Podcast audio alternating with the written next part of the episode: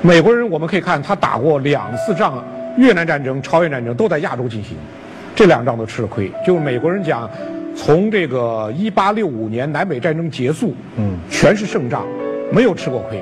他打仗的标准就是要求对手无条件投降，他所有标准都是这样。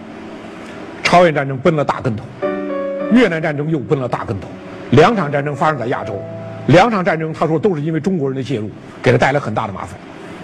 所以我们在那学习之后，美国人他作为一个强势的国家，他美国这种强势文化，他佩服强者，嗯，跟你打过仗，嗯，他吃过你的亏，英雄惜英雄，他尊重你，嗯，所以我当时在美国学习的时候，我们那个单单身军官宿舍，我就隔着我那个百叶窗看着窗外的波特马克河。我看着波特马克河上面小船经过，一片和平的这个景象，我说我不由得想起来，就是半个世纪以前朝鲜战场那些在冰天雪地下冻死冻伤、奋勇冲锋夺取战斗胜利的中国军人，我他们的牺牲为我们今天赢得了地位。所以我经常讲，我们不要忘本。我说我们这代军人站在前一代军人的肩膀之上，我们不能把老本吃光了。我们必须让下一代人也能站在我们的肩膀之上。如果前代军人肩膀很硬，我们踩上去了；如果我们的肩膀很软，后代一踩我们，我啪就塌下来了。嗯我们是无法向国家民族历史交代的。嗯将军，我知道您是咱们国家呃陆军当中唯一一个到英国皇家军事学院。念过书的中国将军，当时唯一，现在后来去的多了。我们二零零零年去的，当时我们第一。当时您是第一批去的。第一批，嗯。皇家军事科学院学习完了以后呢，他有一个推演，嗯，就是一个危机推演这个项目，嗯。我们当时那个班是来自二十六个国家的三十名军官，嗯。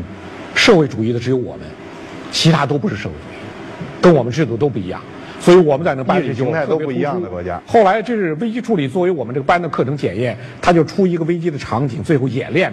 演练你学员的能力。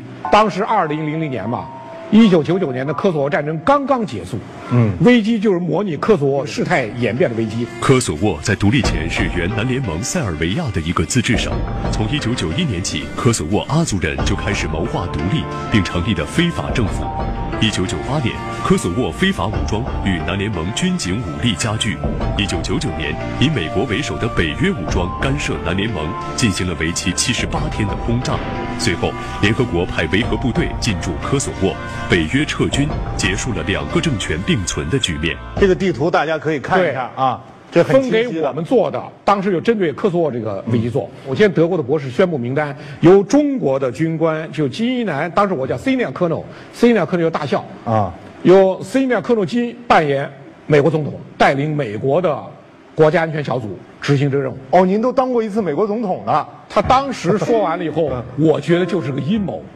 当时因为我觉得让我们扮演扮演美国总统什么意思？对，我觉得肯定是把我们推在火上烤啊。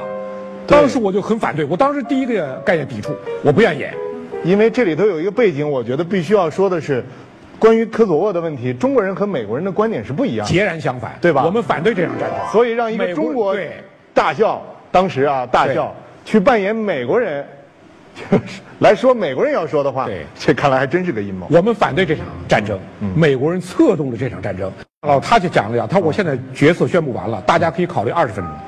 二十分钟之内，你对你的角色不满意，你提出要求改变，我给你改变。嗯，给你二十分钟考虑。经过二十分钟考虑，我决定接受这个角色。我说你让我演吧，那就好，我给你们好好的演一把。因为我给自己有一个座右铭啊，叫做难事必有所得。你做容易的事情，做轻车熟路的，做自己闭着眼睛都能做的事情，没有收获，重复。嗯，做难事，自己没有干过的事，对自己的挑战。嗯，那么对你是很大提高。嗯，我说好，我就扮演一把。给我配了这么几个人，一个波兰军官，波兰军官在我手下担任美国的国防部长；阿根廷军官担任美国驻联合国的大使；还有一个卡塔尔的军官担任美国的国务卿；还有一个阿曼的军官担任美国国家安全顾问。我们五个军官组成美国的决策小组。就在演习进行到一个关键的时刻，我说我们必须要支持科索沃独立。在美国的决策层遭到一片反对。我说的美国的决策层，就我带领几个军官。注意啊，这都打引号的。哎，波兰的、阿根廷的扮演国防部长的、扮演美国大使的、扮演美国国务卿的、国家安全顾问的，他们全部反对我。他们说怎么可能？嗯，联合国通过决议了，科索沃不能独立啊。嗯，怎么可能？美国怎么可能支持科索沃独立？嗯，我就问了他们一句话，我说联合国的决议是谁做的？是不是人做出的？他说对，人做出的。我说凡是人做出的决定，都是能够被人改变的，改变。我说，我说，美国必须支持克索沃独立，通过支持克索沃独立，挤出把俄罗斯的势力从巴尔干挤出去。